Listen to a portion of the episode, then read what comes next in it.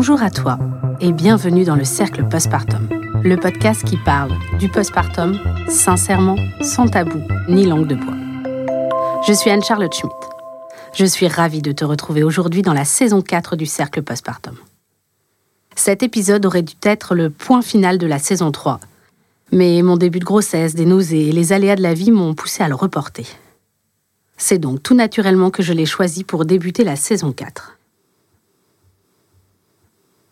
Pour écrire cet épisode, je me suis entretenue avec Carole Hervé, mon amie, mais surtout une excellente consultante en lactation IBCLC, qu'on ne présente plus. Comme toujours, notre échange a été riche et passionnant, et Carole m'a orientée vers des articles et de la littérature qui m'ont beaucoup apporté. Le sujet du jour est un sujet qui déchaîne les foules, ou en tout cas qui anime les conversations de tout jeunes parents. Il fait débat, il inquiète, il angoisse, il désespère souvent. Il est systématiquement dans les premières questions que n'importe qui pose à un jeune parent. Tu l'auras sûrement deviné, la fameuse ⁇ Est-ce qu'il fait ses nuits ?⁇ Eh oui, aujourd'hui, je te parle du sommeil du nourrisson. Si ce sujet est un sujet sensible, c'est parce que qui dit sommeil du nourrisson dit sommeil des parents et tout ce qui en découle. Alors je te le dis tout de suite, tu ne trouveras pas dans cet épisode de recettes miracles pour que ton bébé de 3 mois ou de 3 ans fasse ses nuits. Je ne te vendrai pas de méthode toute faite qui, moyennant une belle somme, te promet des nuits longues et sans réveil. En revanche, j'espère que tu seras plus au clair sur les mécanismes de sommeil du nourrisson et du jeune enfant et que cela t'aidera dans tes choix pour accompagner ton enfant vers un sommeil serein. Alors, je commence par quoi? La première chose que j'ai envie de te dire semble primordiale. Tout comme tu n'attends pas à ce que ton enfant sache marcher au bout de trois semaines, ou qu'il se prépare ses purées et les mange comme un grand à trois mois, eh bien tu ne peux pas attendre que ton bébé sache dormir quelques jours après votre sortie de la maternité. La question du sommeil d'un nourrisson est omniprésente dans notre société. Est-ce qu'il fait ses nuits? Est-ce qu'il dort dans son lit? Est-ce qu'il dort dans sa chambre? Est-ce qu'il dort tôt le soir et tard le matin? Mais pourquoi tant de pression autour du sommeil? Pourquoi est-ce qu'il faut qu'il dorme? Pourquoi est-ce que le sommeil d'un nourrisson est l'une des préoccupations majeures des jeunes parents? Pour le développement du tout petit ou pour que les parents puissent souffler un peu? Oui, la question est complexe car le sommeil est particulièrement un sommeil de qualité et primordial pour la bonne santé de l'enfant et de la famille. Mais avant de parler d'injonction de la société et d'organisation familiale, intéressons-nous à la physiologie du sommeil du nourrisson. Alors, si tu écoutes cet épisode et que tu t'intéresses de près au sommeil du tout petit, je suis certaine que l'on t'a déjà parlé des trains de sommeil et des rythmes du nourrisson. Je ne vais pas aborder le sommeil sous cet angle. Pourquoi? Eh bien, simplement parce que je trouve que cela n'aide pas beaucoup. Se baser sur les trains de sommeil demande aux parents d'être en hypervigilance, avec une disponibilité de tous les instants. Et surtout de ne pas rater les signes de sommeil, ou précisément de ne pas rater le train du sommeil. Sans quoi c'est raté, ton enfant ne va pas dormir. Perso, moi je trouve ça très culpabilisant et surtout super stressant. Parce que oui, cela sous-entend que tu dois adapter toute ta vie de jeune parent autour des signes de fatigue et organiser ton quotidien en fonction. Cela sous-entend également que si tu connais les signes de sommeil, tu vas les repérer et hop, tu poses ton enfant dans son lit et il va dormir d'une traite. Bah, sauf que non, ça marche pas du tout comme ça. Connaître les signes du sommeil, c'est bien. Ok. Mais les comprendre, c'est mieux. Alors le sommeil, qu'est-ce que c'est? C'est une baisse de l'état de conscience entre deux périodes d'éveil. Ensuite, il existe différents états de sommeil. Chez le nouveau-né, on parle de sommeil calme et de sommeil agité, qui se transforment au fil des mois en sommeil lent et sommeil paradoxal, comme chez l'adulte. Ça, c'est un point important à savoir.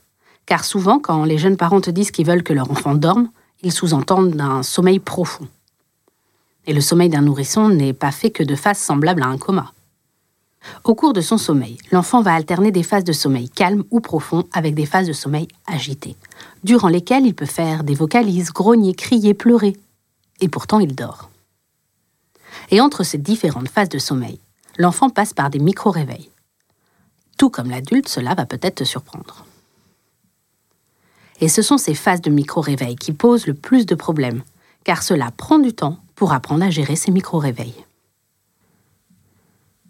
Ce qu'il est important de savoir également, c'est que le sommeil est personnel à chacun.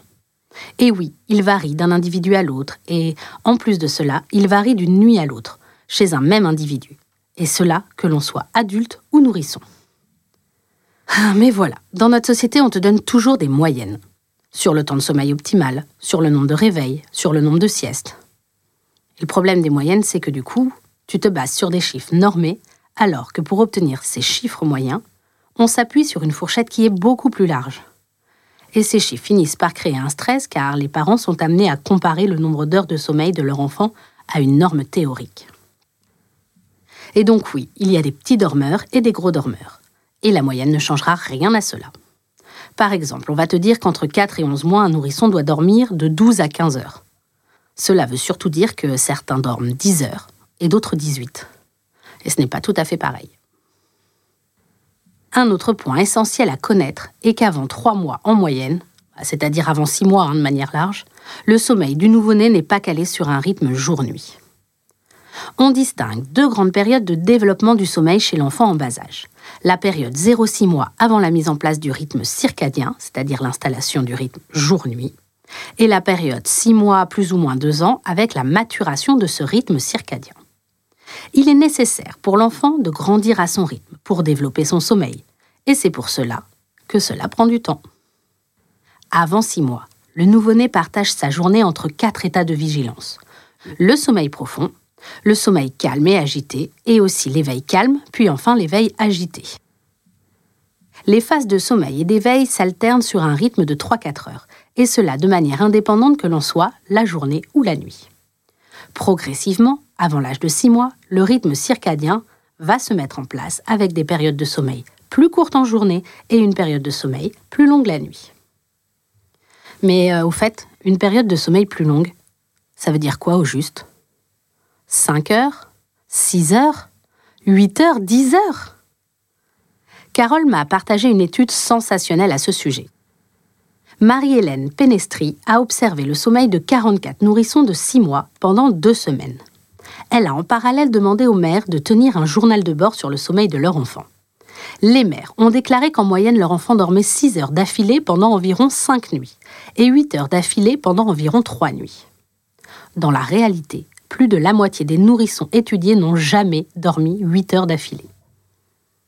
Madame Penestri souligne que le sommeil varie énormément durant la petite enfance et que les parents ne devraient pas s'inquiéter si leur bébé ne fait pas ses nuits à un âge donné. Il est important de garder à l'esprit que lorsqu'un enfant parvient occasionnellement à dormir des nuits complètes, cela ne signifie pas nécessairement qu'il a acquis ce comportement. Avant l'installation du cycle circadien, seulement 16% des nouveau-nés ont la capacité de dormir plus de 5 heures d'affilée. Une fois le cycle circadien installé, le temps de sommeil va petit à petit diminuer en grandissant. Ce n'est qu'après l'âge de 6 ans que l'on considère que le sommeil de type adulte est en place. Entre 4 et 6 mois, il est courant que le nourrisson fasse 4 à 3 siestes dans la journée. Cependant, un grand nombre de nourrissons ont encore des habitudes de sommeil irrégulières. Notez que 6 mois est l'âge le plus précoce auquel les nourrissons pourraient dormir en dehors de la chambre parentale et ce, dans le cadre de la prévention de la mort inattendue du nourrisson. Vous avez déjà un épisode dédié sur ce sujet disponible dans le cercle postpartum. Après six mois, les siestes passent en général de 3 à 2. À l'âge de 9 mois est souvent décrit un phénomène de régression du sommeil, en parallèle à l'angoisse de la séparation. Cependant, cela fait partie des étapes normales de développement du nourrisson. Entre 9 mois et 1 an, il est encore tout à fait normal qu'il y ait entre 1 à deux réveils nocturnes. Et je suis sûre que cela t'intrigue beaucoup de savoir pourquoi il y a des réveils nocturnes. Ils font partie du processus normal de développement de l'enfant. On fait d'ailleurs un parallèle entre l'apparition de nouveaux réveils nocturnes avec de bons développements chez le nourrisson. Mais au fait, cela ne t'arrive jamais à toi adulte de te réveiller au moins une fois dans la nuit? Alors en réalité si. Hein. Cela arrive à tout le monde, car les micro-réveils ne disparaissent pas en grandissant. À chaque fois que tu tournes la nuit ou encore que tu te grattes, tu ne t'en souviens peut-être pas, mais oui, en réalité, tu passes par un micro-réveil. Mais il n'y a pas que ça. Et là encore, Carole m'a fait lire une étude qui m'a appris de nouvelles choses. L'historien Roger Ekirch a démontré que notre sommeil a vécu une véritable révolution avec l'ère industrielle et l'arrivée de l'électricité dans les foyers. Mais avant cela, on parlait de premier sommeil. Sous-entendu, il y en avait un second. C'est ce qu'on appelle le sommeil biphasique. Son étude a consisté à identifier quelles étaient les habitudes de sommeil de la préhistoire au Moyen Âge, à travers différentes cultures. Monsieur Ekirch a révélé que nos habitudes de sommeil étaient considérablement différentes avant l'avènement de l'électricité. Nos nuits étaient alors divisées en deux temps. Après avoir dormi environ 4 heures, les gens se réveillaient une heure ou deux au milieu de la nuit avant de se recoucher pour un second sommeil de 4 heures. Et c'est à la suite de l'apparition de l'éclairage artificiel qui a provoqué l'allongement de la journée de travail que l'on observe la réinitialisation du centre du rythme circadien sur une période de 24 heures. Il s'avère que le sommeil biphasique n'a jamais complètement disparu. Il subsiste aujourd'hui dans certaines parties du monde. Bref, ne sois plus étonné si ton bébé ou toi-même vous réveillez entre 1h et 3h du matin. Cela n'est sûrement pas une insomnie, mais simplement un rythme naturel. En tout cas, cela nous éclaire également sur le rythme de sommeil du nourrisson, plus proche de nos instincts naturels. Bon, ok, on commence à comprendre comment le sommeil fonctionne. Et concrètement, il a besoin de quoi mon bébé pour dormir? Au départ, il a besoin qu'on l'aide à l'endormissement. Il y a trois grandes manières d'endormir les bébés, qui sont universelles et qui fonctionnent. Il s'agit de la proximité, du mouvement et de la succion. Alors oui, je sais, ce n'est pas comme cela que beaucoup de gens l'entendent.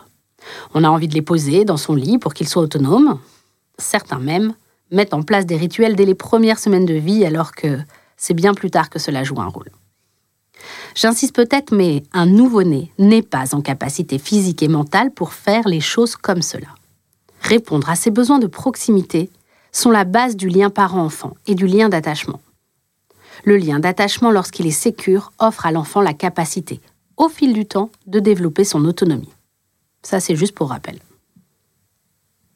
Le mouvement, c'est la base du bercement, et c'est quelque chose qui vient naturellement à toute personne qui tient un bébé dans ses bras. Cela ramène le nouveau-né à ses sensations intra-utérines. Et la succion, voilà, encore un grand sujet de discorde, avec toutes les injonctions qui t'expliquent à quel point il ne faut pas endormir un enfant au sein. Je comprends pas pourquoi. La succion, nutritive ou non nutritive, joue un rôle primordial dans le développement de l'enfant pourquoi ne le serait-elle pas dans son développement de sommeil? Souvent, on ne regarde pas la courbe de poids d'un bébé et on ne la met pas en parallèle avec le sommeil. Un nourrisson nécessite que ses besoins soient couverts pour sa santé.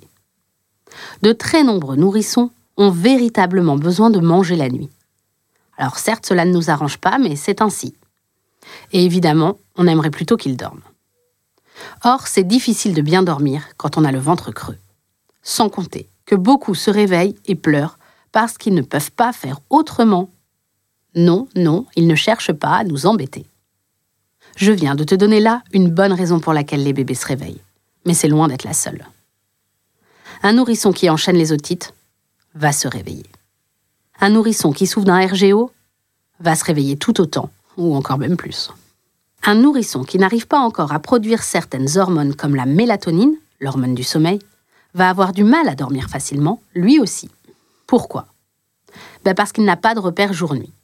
Parce qu'il n'est pas assez souvent dans les bras de sa maman ou de son papa, qu'on ne le met pas dans la prénombre l'après-midi pour dormir et du coup son cycle circadien met plus de temps à se mettre en place.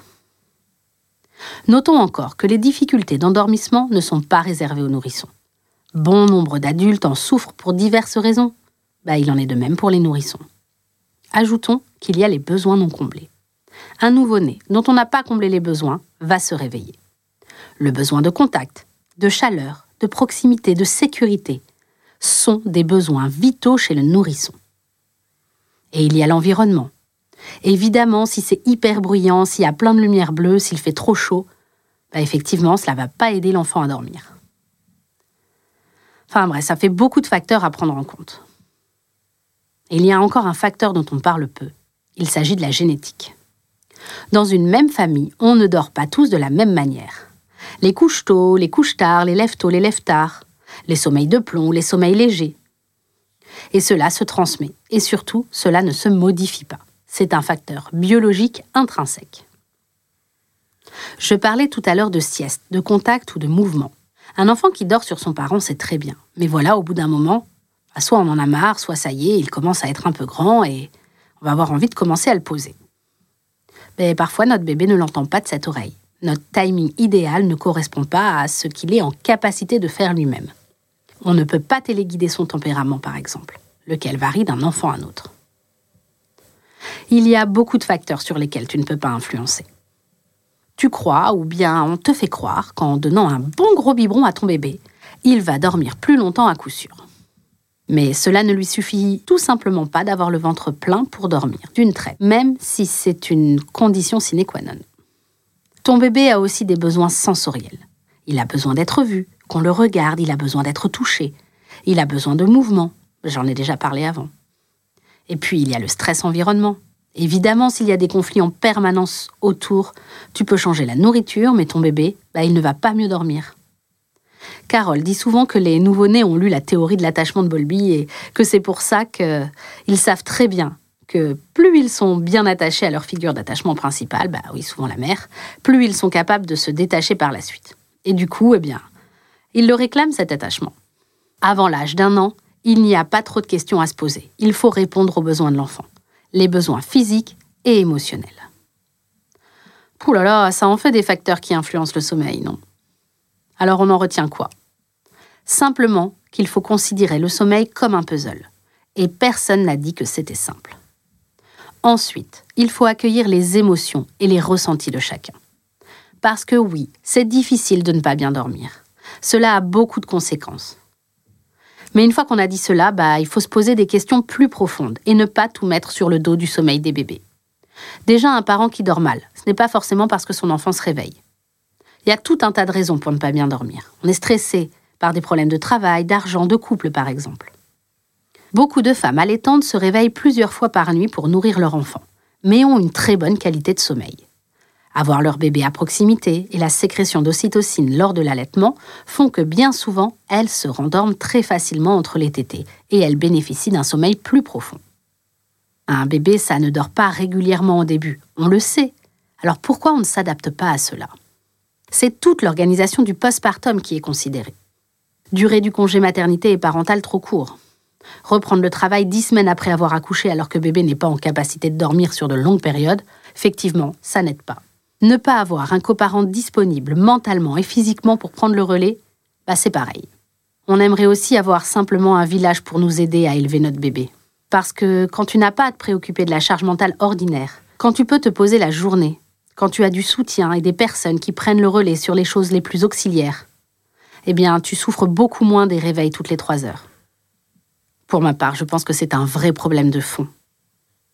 Ce n'est pas le fait que les bébés se réveillent le problème, parce que cela, ce n'est pas nouveau. En effet, c'est ainsi depuis que le monde est monde. Dans un monde idéal, je rêve qu'on arrête de te dire Alors, est-ce qu'il fait ses nuits, Junior? Et qu'on te demande plutôt Qu'est-ce que je peux faire pour te soulager? J'ai vraiment envie que tu retiennes que le sommeil, c'est un sujet complexe. C'est un sujet riche qui ne se résout pas avec de petites recettes toutes faites et rapides. Alors oui, certains bébés sont capables, en effet, de dormir une nuit complète à l'âge de 6 mois. Enfin, dans l'étude de Pénestris, c'était un seul bébé. Hein. Donc c'est quand même un tout petit nombre, et il est très courant d'avoir des bébés qui se réveillent encore plusieurs fois la nuit, à l'âge d'un an, à un an et demi, et même à deux ans. Et cela ne veut pas dire que ton bébé ne sera pas un bon dormeur par la suite. Retiens que ton nourrisson est en capacité, mais surtout en phase d'apprentissage. Oui, le sommeil est capital pour les parents comme pour les enfants. Et oui, cela prend du temps. Prendre soin du sommeil d'un enfant en bas âge revient à prendre soin de toute la famille. Entoure-toi pour être préparé et accompagné au mieux dans ton postpartum de manière générale et sur du long terme.